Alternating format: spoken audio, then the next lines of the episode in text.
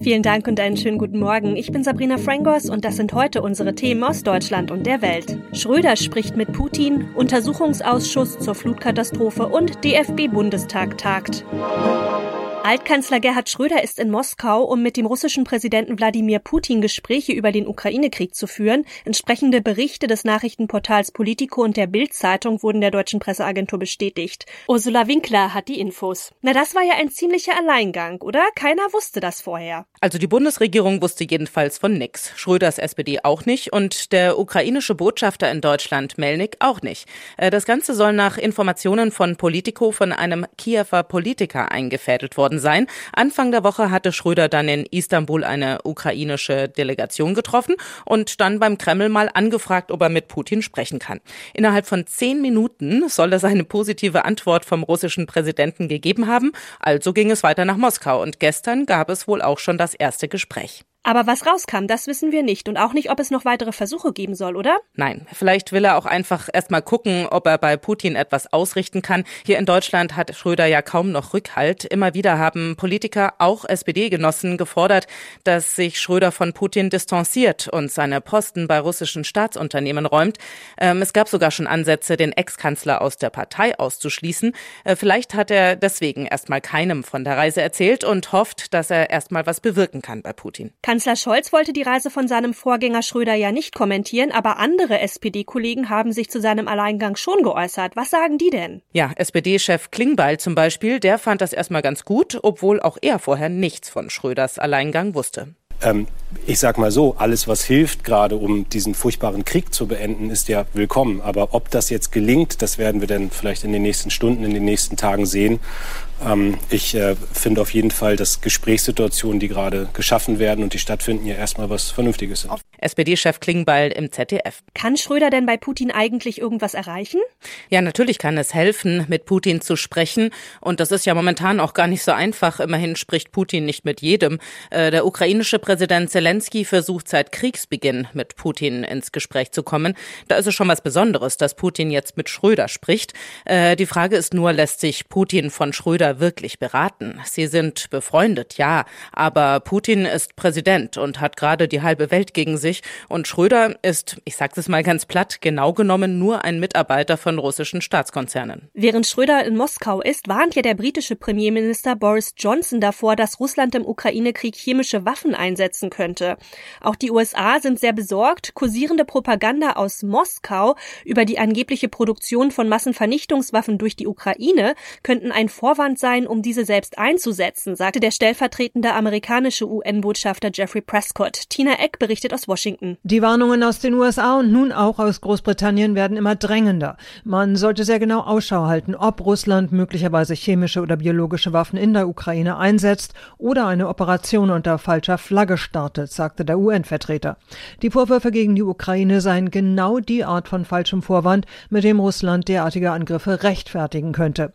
Moskau hatte die Ukraine beschuldigt, nukleare oder biologische Waffen zu entwickeln.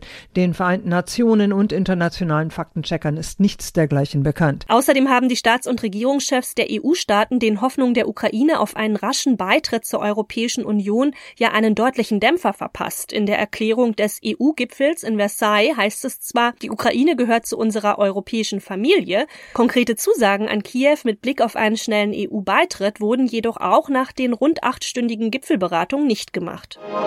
In Mainz kommt ja heute der Untersuchungsausschuss des Rheinland-Pfälzischen Landtags zur Flutkatastrophe zusammen. Als Zeugin soll unter anderem die damalige Landesumweltministerin und heutige Bundesfamilienministerin Anne Spiegel befragt werden. Tanja Wagner mit den Infos. Machtpolitisches Taktieren oder richtlinienkonformes Handeln. Die Meinungen über das Verhalten der heutigen Bundesfamilienministerin während der Katastrophe gehen auseinander.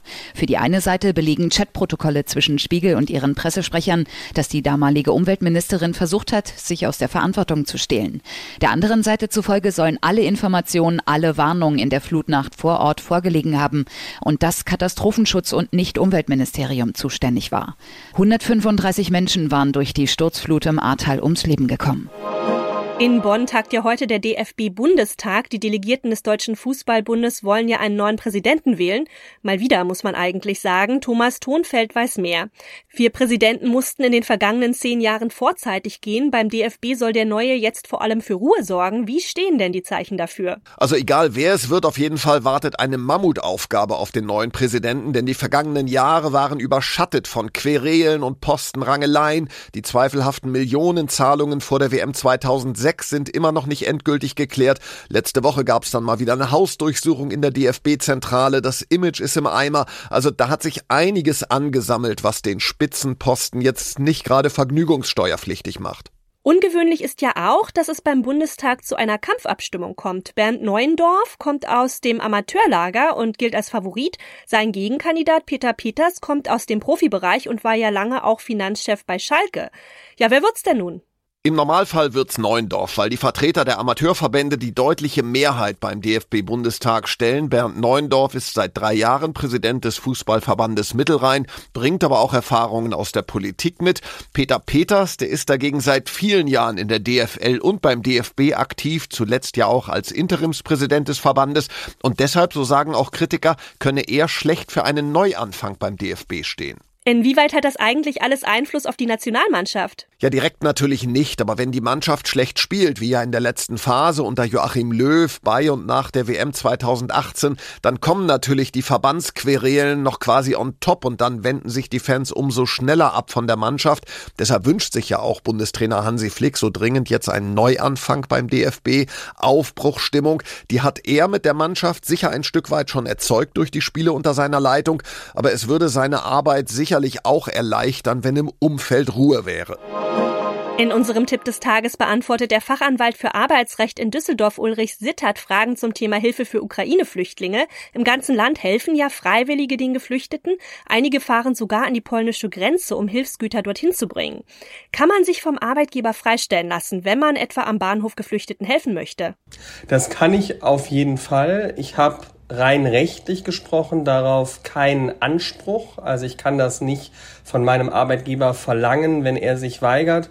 Meine Wahrnehmung aus äh, ganz vielen Unternehmen ist allerdings, dass da derzeit sehr unbürokratische Lösungen gefunden werden ähm, und tatsächlich gerade Freistellungen für ein, zwei, drei Tage für humanitäre Hilfe sehr oft einvernehmlich vereinbart werden zwischen Arbeitgeber äh, und Arbeitnehmerinnen und Arbeitnehmern. Muss man denn dann Urlaubstage opfern oder ist das eine Sonderfreistellung? Also natürlich kann man dafür Urlaub nehmen, dann opfert man Urlaubstage. Was ich aber sehe in der, in der Praxis ist, dass tatsächlich die Unternehmen sagen, wir machen hier Community Days, äh, humanitäre Hilfstage, ähm, wie gesagt, ein, zwei Tage, wo ähm, Mitarbeitende freigestellt werden und dann eben keinen Urlaub nehmen müssen. Und was ist, wenn der Arbeitgeber ablehnt? Soll man dann nochmal ein Gespräch suchen? Also ich glaube, es gibt gerade in der jetzigen Situation immer äh, eine Chance, nochmal zu sprechen. Ich würde immer mit dem Vorgesetzten, dem Chef, der Chefin sprechen. Ähm, ich würde vielleicht auch mal mit der Personalabteilung sprechen. Und wenn sich das schwierig gestaltet, kann man auch mal gucken, ob man nicht das Gespräch mit dem Betriebsrat sucht. Hätte eine kulante Regelung in diesen Tagen auch einen positiven Effekt für den Arbeitgeber? Die Unternehmen wissen, dass das jetzt gerade echt eine Situation ist, wo die Konzentration auf die Arbeit nicht so leicht fällt. Und dann ist es, glaube ich, auch aus Unternehmenssicht, und das passiert dauernd, auch ganz gut, den Mitarbeitenden die Möglichkeit zu geben, zu helfen.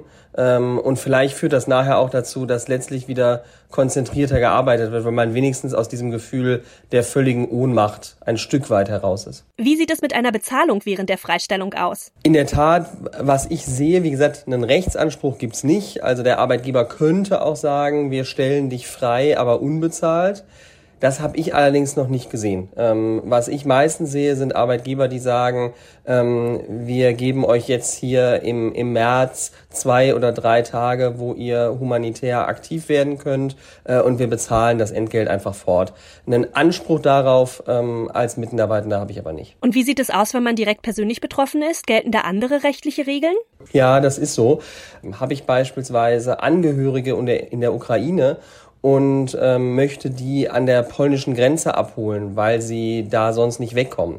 Ähm, dann kann mir das sogar einen Anspruch auf Arbeitsbefreiung geben und auf bezahlte Arbeitsbefreiung. Auch da würde ich aber immer empfehlen, mit dem Arbeitgeber das Gespräch zu suchen, ähm, offen zu kommunizieren, was sind die Gründe, äh, wann bin ich weg, wie lange bin ich weg. Und ich glaube, unabhängig vom rechtlichen Anspruch findet man dann eigentlich immer eine Lösung. Und das noch. Die Schauspielerin Veronika Ferres hat die ungleiche Bezahlung von Frauen und Männern in der Filmbranche kritisiert. Es gibt keinen Grund, warum weibliche Schauspielerinnen weniger bezahlt werden, obwohl sie den gleichen Background oder Lebenslauf wie die Männer haben. Das sagte die 56-Jährige jedenfalls der deutschen Presseagentur während einer Veranstaltung in Düsseldorf. Wir stehen ja genauso früh auf, wir lernen genauso unsere Texte und wir binden die Zuschauer noch viel mehr emotional. Und sie sagt weiter, es ist wirklich schwer, gegen männliche Strukturen anzukommen und wir brauchen brauchen mehr Selbstbewusstsein und müssen mehr für uns selber einstehen. Na dann tanken Sie ordentlich Selbstbewusstsein am Wochenende. Das war's von mir. Ich bin Sabrina Frangos und ich wünsche Ihnen noch einen schönen Tag.